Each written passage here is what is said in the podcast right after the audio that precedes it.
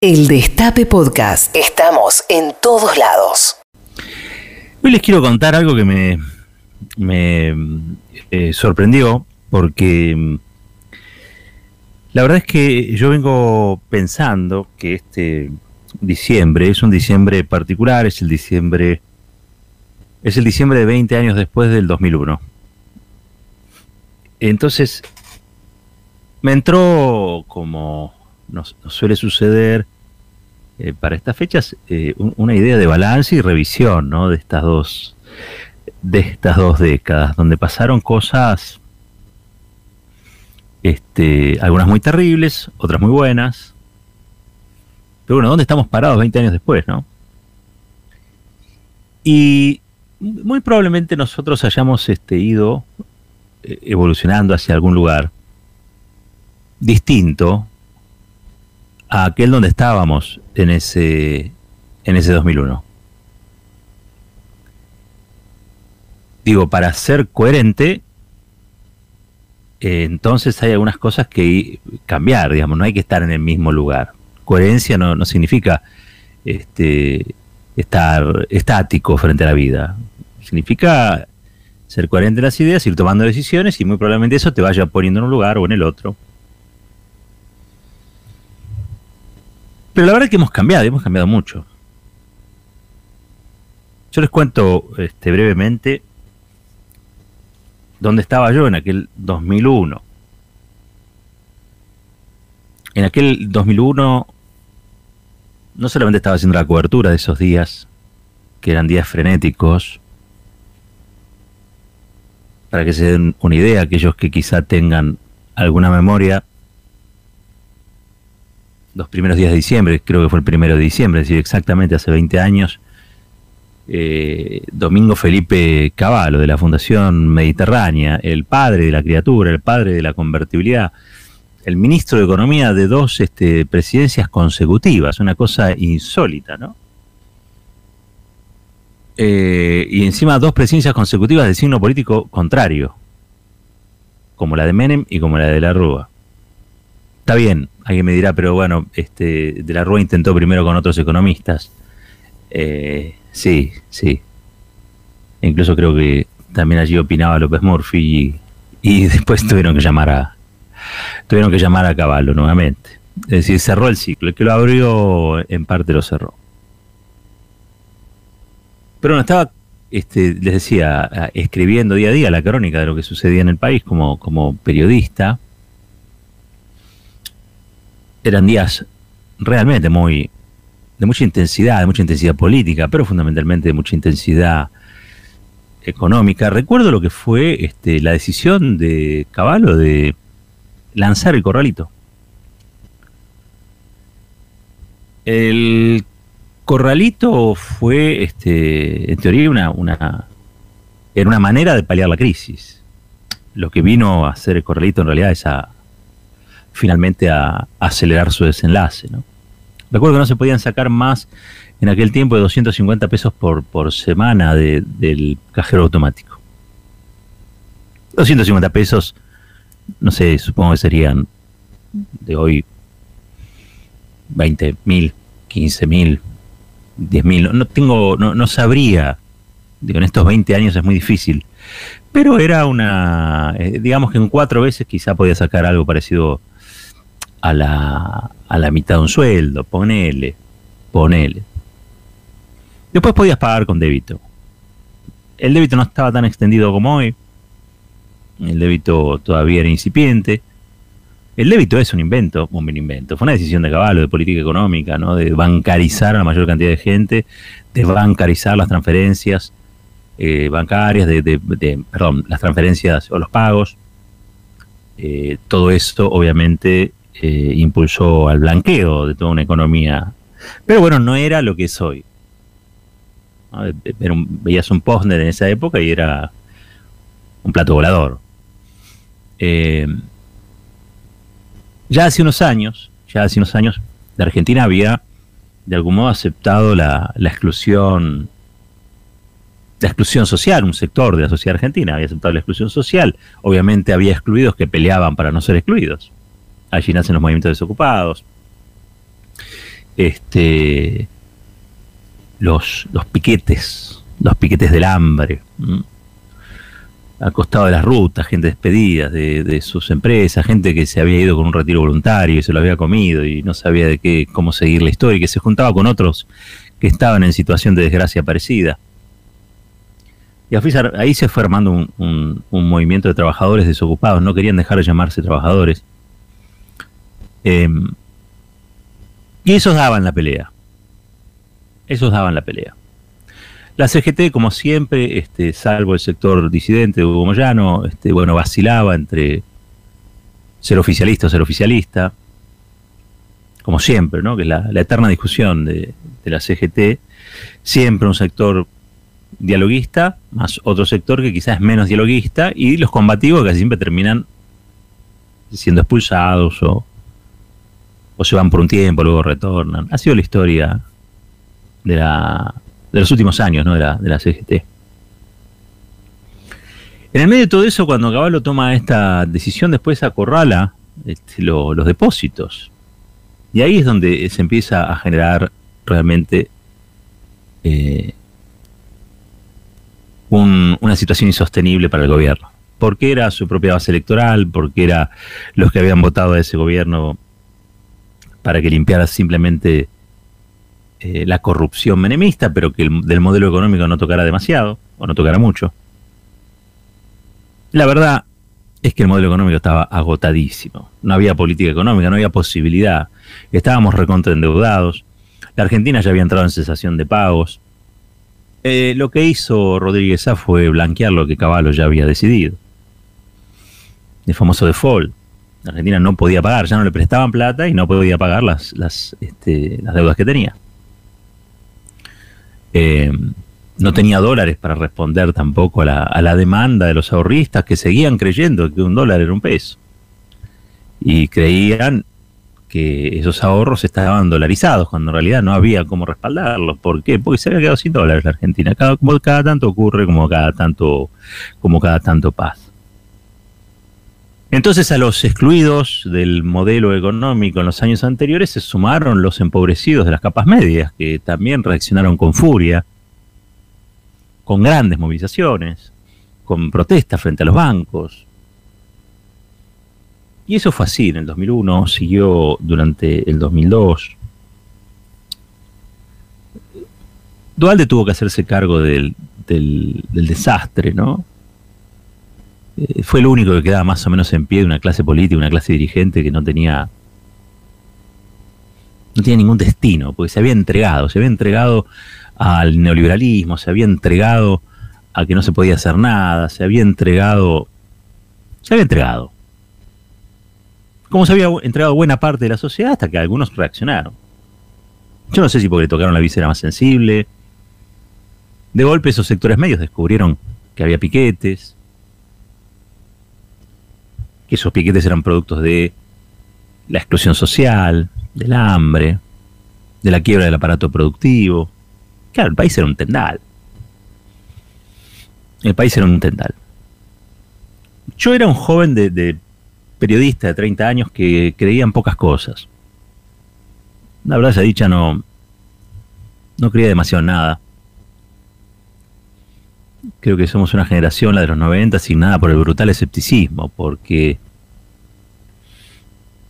nos habían dicho que la historia se había terminado, nos habían dicho que no había nada por hacer, con lo cual estábamos invitados a la bulia, a, a que no había futuro a que era toda una especie de presente inmóvil. Y uno veía que eso estaba entrando en crisis. Veía también que se estaba construyendo una realidad alternativa. Veía que los excluidos también habían generado una cultura, que esa famosa llamada este, economía popular, pero que también tenía la organización de muchos compañeros, compañeras que venían de los 70, que tenían experiencia para el armado político, para la organización. Pero todo eso estaba por fuera de los partidos del sistema. Era una gran politización, si se quiere, al margen de los partidos tradicionales que se daba en el primero, en el segundo cordón, había movimientos desocupados muy politizados, eh, que discutían altísimo, altísima política. Este, Costequi y Santillán, eh, asesinados en el puente Pueyrredón, cosa que precipitó finalmente la, caída de, de, de poquito después de la de la Rúa, un, año después, un año y moneda después, menos de un año, mejor dicho, este, no eran eh, chicos que pasaban por ahí, eran militantes, eran militantes de una agrupación que tenía contenidos políticos y reivindicativos, y que había encontrado un nuevo sujeto que era el desocupado y que trabajaba en las barriadas populares donde había muchos desocupados y muchas desocupadas. Tenían una enorme capacidad de movilización, tenían el, enorme cariño de la gente. ¿Por qué? Porque ponían el cuerpo, porque se los organizaban, porque armaban el merendero, porque armaban la, olla popular, porque le enseñaban a los pibes. Un poco lo, que pasó este, con el ángel de la bicicleta, también allá en Rosario, digo, ¿no? Son como exponentes de una generación que es la mía, este, quizá era un poquito más grande, digo, pero lo sentía muy cercano, lo sentía, este, yo me sentía parte de esa generación. Que bueno, habían de, la bulia, este, habían avanzado a otra, a otra posición, que era la de creer en algo, no creer en demasiado, pero creer en algo, e ir a buscar allí en la base eh, el reencontrarse en una política con algún sentido, que no fuera solamente el posibilismo. Hicieron hermosas experiencias de asambleas, de, democracia de base, cosas muy interesantes en ese proceso. Pero claro, todo esto era muy desperdigado. Pero a mí me convocaba, como nos convocó a muchísimos otros, a muchísimas otras. Este, vimos con alivio, vimos con alivio que el peronismo tomaba un poco el control después de lo que había sido la experiencia de la ruista, la experiencia aliancista, pero rápidamente vimos en Dualde y, a la Iglesia, porque esa fue la alianza que tomó el control de la situación, eh, un poco de lo mismo de lo anterior con algún sentido social, pero no mucho.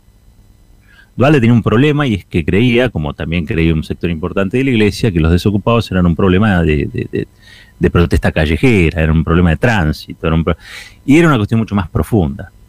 No era solamente el hambre era la crisis política que había generado un modelo que llevó a la gente al hambre. Había una crisis política. Creo que eso ya lo dije, me parece que allí el que viene, digamos, ¿no? es Néstor Kirchner, es un poco el que recoge ese espíritu de época.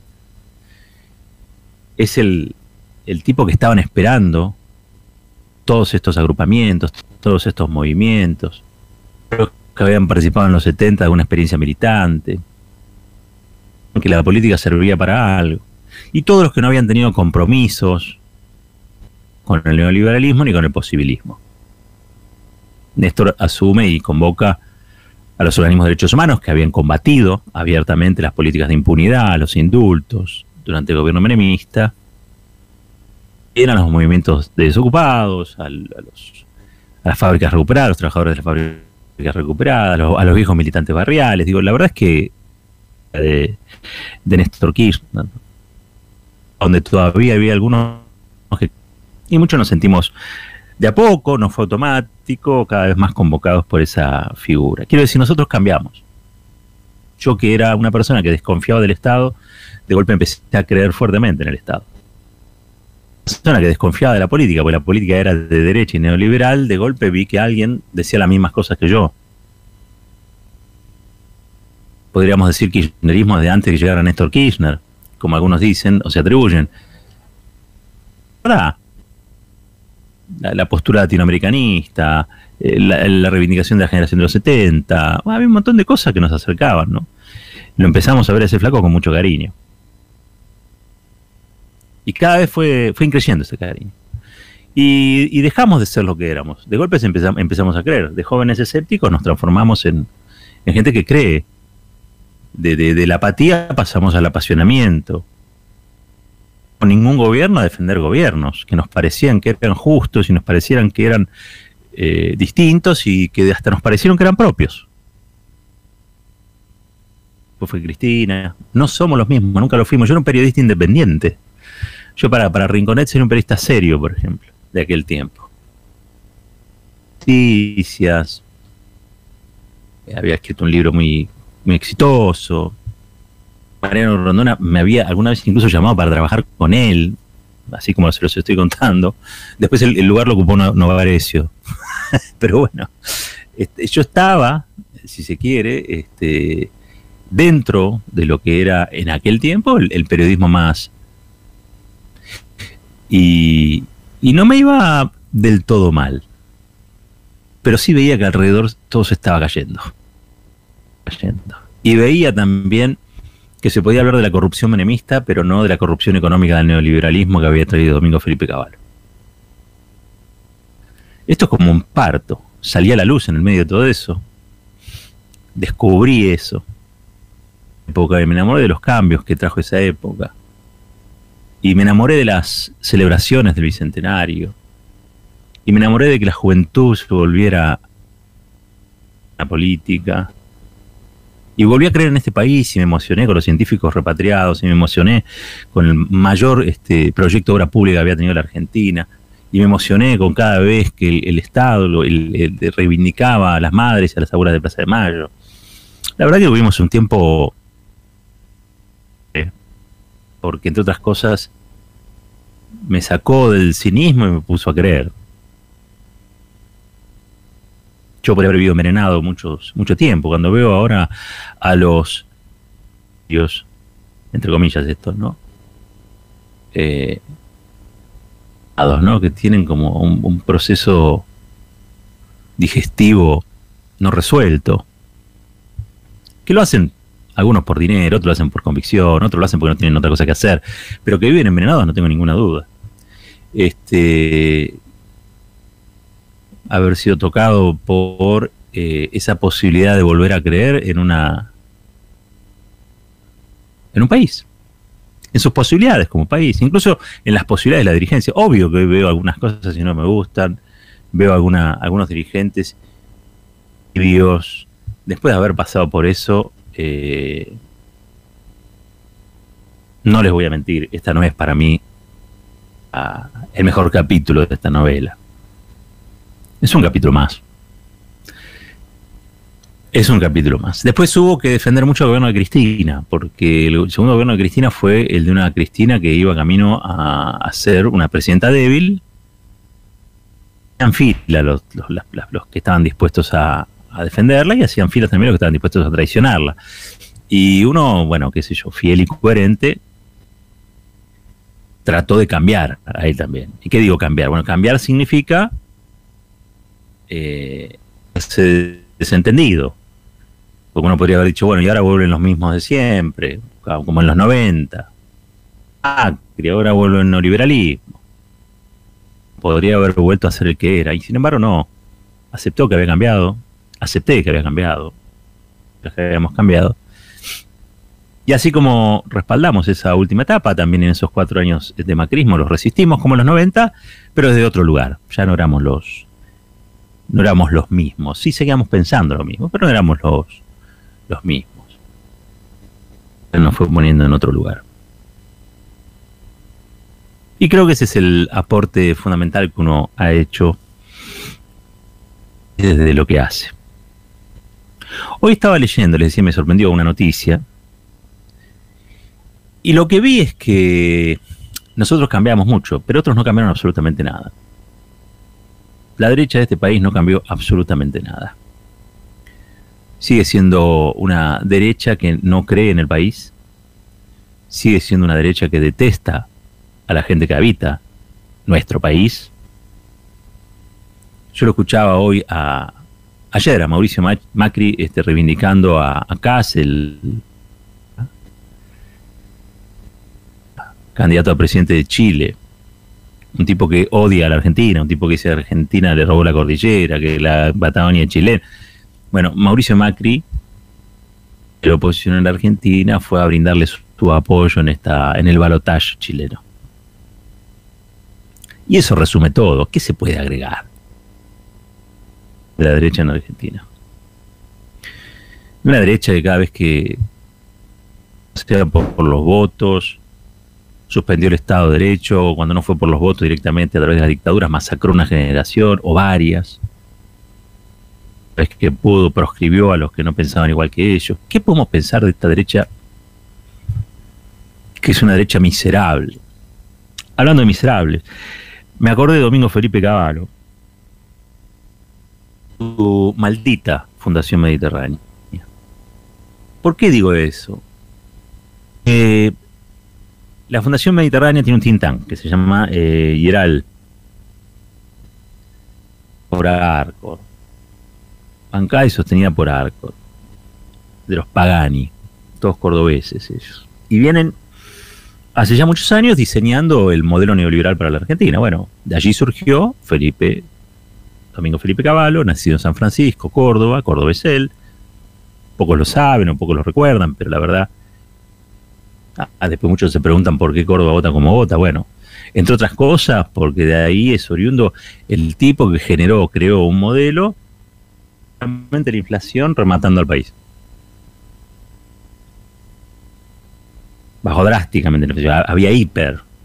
Domingo Felipe Cavallo plantea una suerte de falsa dolarización, donde un peso salía un dólar.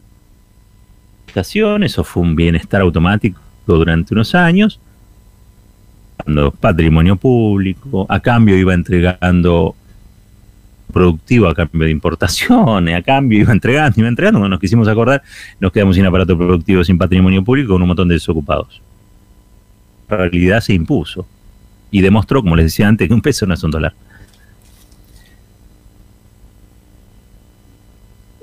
Parece sencillo de entender, pero en aquel tiempo, bueno, eh, muchos se convencieron de que esto era, era así. Yo les decía, algunos cambiaron. Ellos siguen exactamente la misma, la misma historia, siguen estando en el mismo lugar. La, mm, el, think tank este, y era ahora tiene nuevo presidente. Les recuerdo, ese think tank de la Fundación Mediterránea tiene nuevo presidente. ¿Saben a quién eligió? A Carlos Melconian. Carlos Melconian.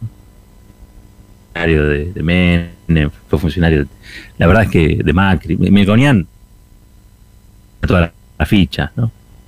dijo que este año, el 2021, esto lo dijo el año pasado, que el 2021 iba a terminar con una inflación de tres cifras. De 100%. La inflación fue alta, pero no tan alta. Yo creo que son como, practican el terrorismo económico, ¿no? Porque como un componente grande de la economía son las expectativas, bueno, lo que fabrican son malas expectativas en líneas generales. Pero lo cierto es que esta gente no cambia. Antes lo eligió a Caballo, ahora lo elige a Melconian.